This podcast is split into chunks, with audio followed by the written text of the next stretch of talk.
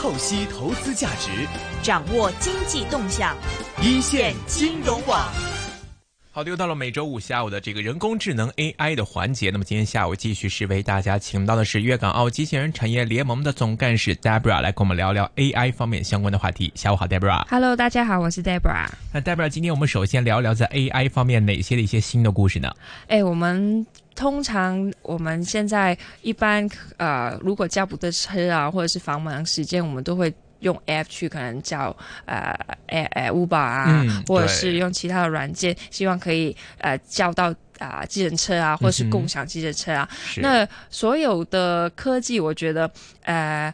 虽然是。呃，有它的特性，可是还是要配合当地的一些文化啊，哎或者是地理环境啊，才可以真的落地去使用。哎，对，确实比，就好像就好像是我们先说香港啊，嗯就之前曾经有小黄车啊、ofo 啊，嗯或者是有一些这个单车公司进驻进来嘛。当时一出来的时候也特别火，因为看到这个模式在内地啊，或者在其他国家，其实都已经有成功的已经给实行到了。但是其实看到后来的话，就看到啊，很多就是香港的这些这个像 ofo 这样的一个小黄车，或者是这种我们应该叫它什么呢？这共享单车，嗯这样的一个模式，最终还是消亡了。就可以看到，其实，在其他地方能够成功的这种共享经济的模式，其实。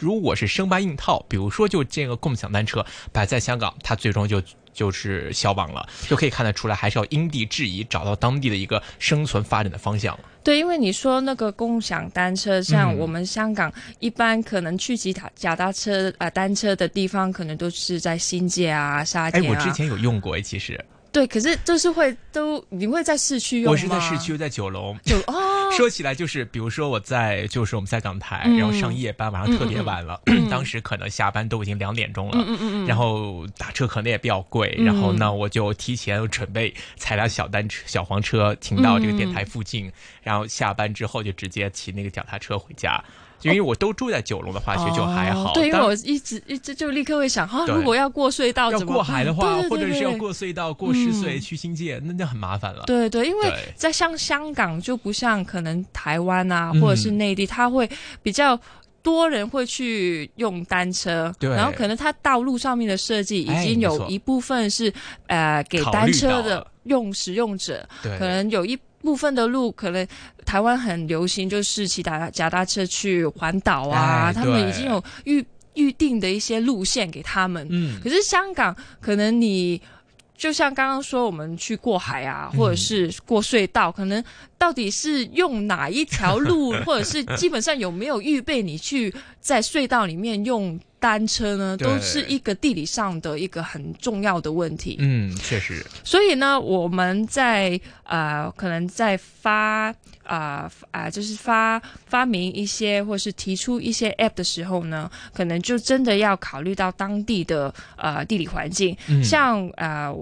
最近呢、我们在啊乌巴呢。在积极的在非洲呢拓展它的业务，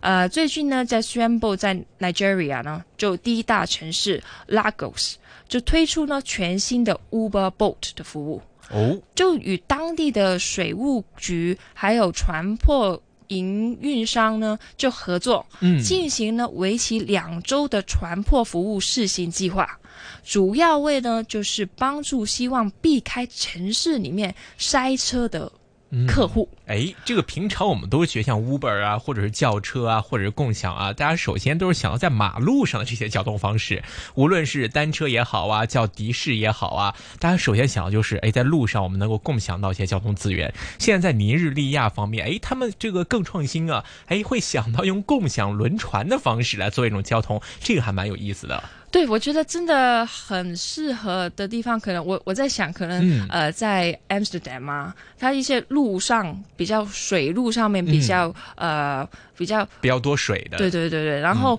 发展比较均衡，不像只有马路，像香港你要找 找到河，可能只有沙田对，对或者是呃维多利亚港，是。可能它已经有它自己特特别的经营的公司。嗯。那在 Uber 在西非的呃这个啊 project 里面呢，那个总经理就表示呢，呃，鉴于啊、呃、它 Lagos 呢的人口呢多多，而且呢，交通呢、嗯。也是非常的挤，是，所以呢，公司决定呢，配合当地政府呢，推广水路的政策，嗯，推出 Uber Boat 为乘客呢提供简单而且价格低廉的交通方式。而这项新服务呢，已经在日前呢展开了试验的阶段，每次的费用呢，就大概是当地的货币啊五百元，那相比呢，就大概是港币十块。嗯，那根据 Uber 的声明呢，这项船的服务呢，将啊、会在早上呢以及中午时段呢啊、从它的东部啊、那个轮渡的码头到一个叫啊、Falomo Chorus 的。码头每天呢暂时呢只提供四次的航行，那为啊、人口呢大约只有两千三百万，加上呢是海港城市，商务往来比较频繁，啊、可是呢有调查呢也指出呢，啊、他的上班族呢每星期平均呢有三十小时呢就浪费浪费在通勤，嗯。所以呢可以见到呢，呃，当地如果只靠陆路陆路的话呢，交通是十分不方便的。嗯，我们可以给大家来做一个简单的一个运算，比如说他说这个每周有三十个小时浪费在通勤方面，嗯，那么每周可能一般我们要上五五天班，嗯，那五天班你除以三十的话，就是六个小时一天，就是说平均每个人每天上下班的时间需要六个小时。对，上下班单程需要三个小时，三小时什么概念？现在就是如果是搭乘高铁从西九龙站到广州南的话，一个往返来回都够了。三个小时啊，可以去搭飞机去最短的可能冲绳也可以到。对，但是这个可能这个时间可能仅仅是在这个呃尼日利亚这个最大城市里面拉各斯，它当中只是上班的单程的时间，对所以这个想想还确实蛮夸张的。但是他们想的方法呢，就是哎，我既然陆路交通那么饱和，那我就向水路方面去发展了。因为看到其实，在威尼斯啊、阿姆斯特丹呐、这些有水穿越的一些城市的话，他们其实自身的这个船运啊，这个也是非常发达的。包括其实呃，在香港其实也会有这样的一个船运的一个情况存在，但大家会说。那为什么就是像香港一样办个这样的一个天星小轮类似就好了呢？但是我们要知道，所有的国家跟地区未必所有的地方城市都是有能力、有条件、有这样的资源去像香港这样去运营一间这个小轮轮渡公司的。所以像这个明显看到这个 Lagos，它的这个情况就是，它之前是完全没有这方面的经验的。你要重新另起炉灶，在这一块尽快来推出一个航运的服务。那这个的话就牵涉到很多的一些复杂的一些程序问题。那那我们看到它这边呢是用一个两周的一个试验计划，那么去办一个类似于像我们叫 Uber 的这种情况，那么就是通过这样的一个城市或者这样的一个呃一个工具，然后来帮助这些有需要的人进行这样的一个呃需求的一个分配。目前呢看只是两个星期，所以我们可以看到，其实这样的一个我们平时把的这些共享的资源呢，我们很多时候都是把它局限在某一个方面。其实举多点例子，大家可能看我们说共享交通工具，只会看到共享单车，嗯。或者是共享汽车。或者是有一些这个共享的一些呃其他的一些这个交通工具的情况，但是其实我们再放远一点想，就是大家其实，在内地包括香港，现在我有看到，就是共享电源，嗯，就尿袋啊、就广东话一个六刀呀，对对对对，嗯，就是大家会看到，哎，开始有这种共享的一种充电宝啊，这种哎东西可以出现，可以给大家使用了。那甚至说，大家可能日常需要的或者其他工具，我们目前想不到，但是我们生活中某些方面是能够用到的东西，也会以共享的形式，可能会慢慢出现在我们的身边。所以这个是靠这个可能是大家的头脑风暴，或者是看商家在经过一些研究之后，看可行性方面有没有一些新的突破。那这样可能我们把这种共享经济的模式可以应用在更多的生活方面，让我们的生活更便捷之余，同时也是让这些资源能够更加有效的运用起来。比如说像 Uber Boat，它可能本身只是一个每天固定走一个货运船，它可能会腾出一部分的资源来给一些乘客。进行一些客运的一些工作，或者怎么样，经过这方面的一个资源的调整，来让我们的这个生活资源能够更加有效的得到利用。那么，这个是共享经济带给人类生活来说非常有重要的一个意义了。股票交易所鸣金收兵，一线金融网开锣登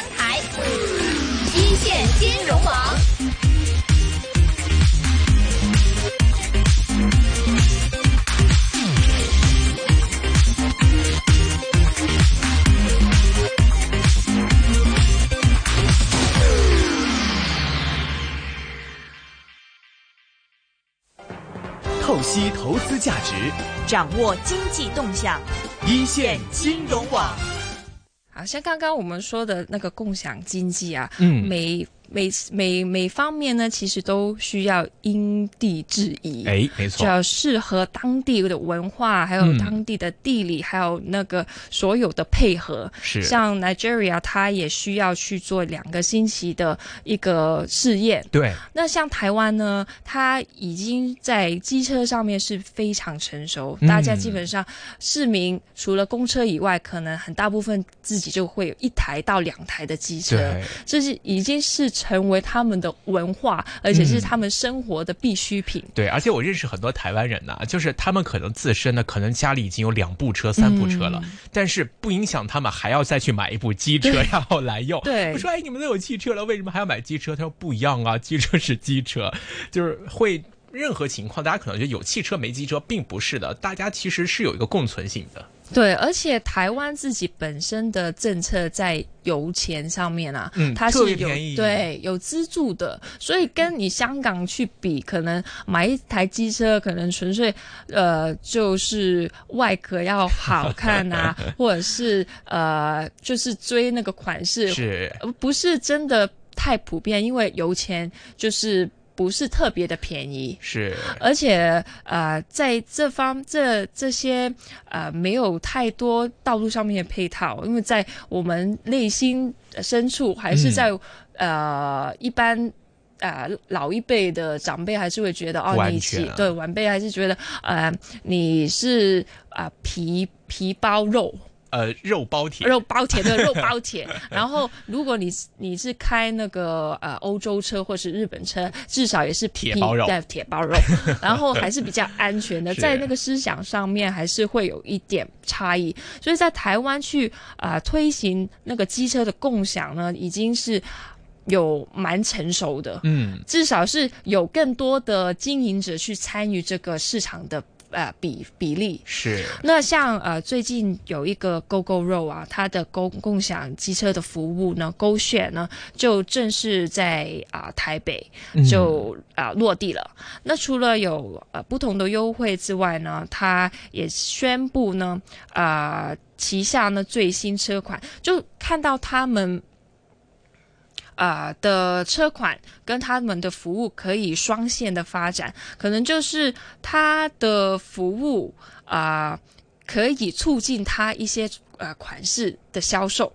然后呃，这个是可能是啊呃市场上面的一些策略啦，而且呢，电动机车大厂呢 GoGo Road 呢，今年呢也会推出共享机车服务勾血。那八八月的时候呢，就会啊、已经呢在桃园呢率先启用。当时呢就偷偷暗示了一下呢，啊、下一季呢就会进驻新城市。那目前呢已经确定勾选呢服务呢将在台北，然后消费者呢，呃，在竞争者可能 Vimo 啊、iRent 之外呢，又有一个新的选择。那共享机车服务呢，是最近两年的新科技。使用者呢，透过 APP 呢，就能够借还机车。它的概念呢，有一点就基本上就跟借还呃单车是很相近的，而且呢，我不没有指定的地点，许多人呢可以临时呢啊、有一个短程的运输的新的步伐的方式。那 GoGo Road 呢，除除呢销售呃自己自有的电啊、电动机车以外呢，同时呢也希望透过推动共享服务呢，提升品牌的认同性。那目前呢，只要打开它的 APP 呢，就能看到啊、台北已经有多少车辆上线呢？那有趣的呢，就是这些车车辆呢，可能不是官方自行部署的，而是被车友从呃桃园可能骑到不同的城市。那它的起因呢，就是在狗血的粉丝页上呢，啊、总监有一句话，就是可能某一个时间之前，啊、你在桃园租车，然后台北还车的话呢，它的啊、全部。啊、就是免费，那那嗯那个单就免费。它是用一种这样类似这样的速速销的方式去帮助自自身做一个宣传。嗯，那在实现时呢，在呃到达台北的车呢，呃大约就有六十余台。那这句话呢，就帮他们省了很多的运输成本。就是说，可能他想把一些车做一些维修的话，对哦，可能台北的维修站在那边，然后他就用这个方法，就不用呃用员工的啊、呃资源去把。每一台车去用运送去台北，可能就用一个速速，可能是一个速速销，或者是一个宣传的作用，可以就自动自觉，所有人就帮他把那个机车运到台北去做一个维修或者是检查，这样。是，其实我们之前一直在聊共享经济的时候啊，大家很多时候都是把它想到于说，我把一些这个闲置的资源，或者是我把一些这个不用的东西，或者是一些东西聚集到一个平台上，专门嗯借给别人，在有需要的时候来用。那这个仅仅是我们所说的共享经济的一部分。就像刚才 Debra 你跟我们分享了像这样的一个 Go Go 肉，它做了一个 Go Share 的话呢，因为我们了解，像机车它本身有一个属性，是个交通运输的功能，嗯它是有这样的一个功能性存在的。嗯那很多时候呢，我们比如说我们要运输这些交通工具的话，我们往往会看到还需要一个大的拖车，拖了很多嗯也是用来运输的汽车、或者是机车，把它们运到其他地方去。对，那这个其实我们有的时候很多人会认为，这本身不就是一种资源的浪费吗？因为它本身就是具有一个移动交通运输的功能，但我们还是需要调拨额外的资源、额外的人手去帮它完成这样的一个动作。那其实我们之前在有的时候汽车方面，偶尔的时候，大家也可以看到，就比如说会有专门的一些工作人员，他们是做什么的呢？我是专门从你这个车厂或者车房，是专门帮你把这个车开到另外一个地方去的对。因为这样的话，因为我要找运输的话，费用很贵嘛。嗯，那拖车公司或者是这种重型机械运输的话，那尤其长城的话，特别特别贵。嗯那我不如就去专门聘一个人，你帮我把车开到那个地方去。那这样的话呢，就可以节省我在交通运输方面的一个费用。但是这样可能像散兵作战一样，你未必能够真正的有效，而且你同时的话，你对这个人来说，他也是花费额外的精力去帮你去做这样的事情，他可能要找方式再重新回到自己的地方。嗯其实这个变相也是一种浪费。但是这家的公司就特别聪明聪明，真的很对呀、聪明，就比如说，呃，像我们要专门做一个调查，或者是在网上提取到你的讯息。哎，我刚好我星期六我要去一趟台中，我从台北要去台中，那我正好自己不想用，我没有交通工具，我可能要去坐坐火车，或者是要自己去租车。那既然说，哎，我看到你们正好有这样的一个方式，一方面我帮你们完成了你们所需要的一个交通运输的调配的工作，另外一方面呢，我同时也满足了自己的一个出行需求。那这个无论是对于这个出行这个这个出行的人来说，还是对于这个车厂来说，那其实都是一个双赢。那这个就是比我们想象中的原本的共享经济要来的更加的共享，更加的节约，更加有效率了。其实这个来说，其实真的是一个非常好的一个想法。当然，当然这个就需要像我们之前也提到，就是它还是要建基在一个有足够庞大的一个数据量的基础上。那它不光光是说我要有足够多用户，我有足够多的这样的一个使用者去来使用这个 App 同时我还要保证到在我的这个系统平台上，我能够创造出或者给这些 users 提供到足够多的这样的一个货源，就是说我有这么多线路，我每天我这边是能够接收到很多的讯息，是有这样的一个服务商，所以在这样的一个平台上来进行这样的一个资源优化配置，其实是一个呃有利于多方的一个行为，那就又便又方便了这个出行者，又方便这个车行。其实我觉得这样的思维模式或者是我们的一个经营理念呢，我觉得是应该需要提高的。其实很多时候我们都是掉在一个前沿里面啊，就是说，哎，这个怎么通过这样的一个付费啊、或者是去其他的这个收费，然后来帮助。这个平台本身来赚到钱，但其实大家如果把脑子放活一点，就不要只想着一个方面嘛，就不要只想着，哎，我要做共享电源，我要多买一点电源回来，我的东西要够充足，我的市占率要提高。那我们不如去从一个资源整合或者是一个其他角度来想一想。哎，我们是不是可以在其他方面以一个更低的成本，能够提供到同样优质的服务？那这样的话，一方面节约了资源，一方面也是让客户降低了他们的使用成本。但这个才是一举多得，才是共享经济。我个人认为的一个真正的这个真谛所在啊。对，所以我觉得台湾在某一方面，嗯除了科技上面，它是以人为本，对他用心去想，对，所以有很多时候跟我们香港是真的有一点点的差，在思思维模式上面是有一点不一样，所以他去想到他的出发点是稍微。跟我们比较冲经济或者冲数据上面是他们。就比较可能，呃，常常会听到更脚踏实地一点，对，脚踏实地，或者是他们就呃会觉得，对，很很多时候我们他们就从对人情味，对，就是那种，就是有一点点不一样。虽然就可能你就他的思维模式跟你去台湾去游玩，可能你就在台湾 迷路了，你去。找一个人，他也很愿意去跟你会去聊天，可能去帮你，可能就是这一点点的不一样。我们应该去跟不一样的国家或地区去吸收，然后去看他，去模仿或学习他们的思维学精髓。对，真的是不是单纯的哦？我只要拼经济或者拼数字或者是收益，也不是生搬硬套。对，因为共享它是一个很。人性化，对，就是一个很希望促进社会或是地球更好的一个方案或是方向嘛。如果你每一次都想只只想去维维维维持它的经营或收益的话。就违背了他的原初衷，对，其实这个事情就这样的一个模式，其实我刚才还在想，就如果套用回到内地的话，会是什么样的一种情况？嗯，其实如果同样的一种经营模式，如果放在内地，大家的一个惯用的思维就是我如何在前期投资去尽可能的铺开我的市场，尽可能是提供更多的资源、更多的盘源，不管说它是真正存在的、真的这种有这样的交通需要的，嗯，或者说是这个送车需要、配送需要的，它不管是不是真。真的，他先是通过 这个资金啊带来的一个强大的这样的一个 backup，然后来支撑住这样有足够多的这样的一个信息量，嗯然后他不管你是不是真的有这样的一个需要，他。不管你这个资源是不是真的一个有效的配置、资源的重组，他先把自己的这样的一个通过这个资金把自己的这样盘做大起来，嗯，然后抓住市占率之后，然后再开始继续的深这个深挖这样的一个用户体验。所以这个跟台湾的一个模式可能就会不一样。台湾就肯定是我是出于一个资源优化配置的角度去出发的，而你可能会是通过哎，我先把我的这个服务先砸钱。把它做到最好，然后吸引到更多的人用，把那个市场的占有率对拿拿下来。对，所以这个可能。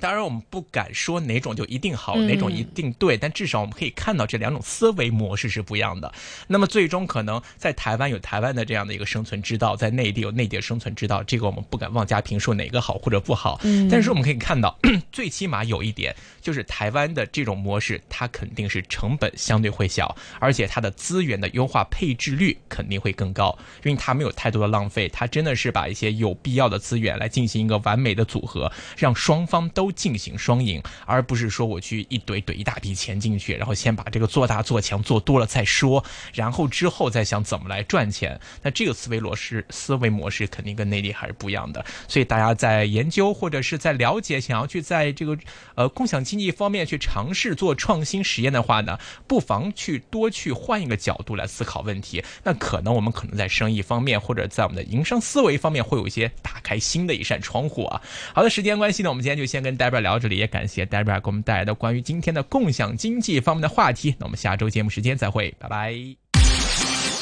股票交易所鸣金收兵，一线金融网开锣登台，一线金融。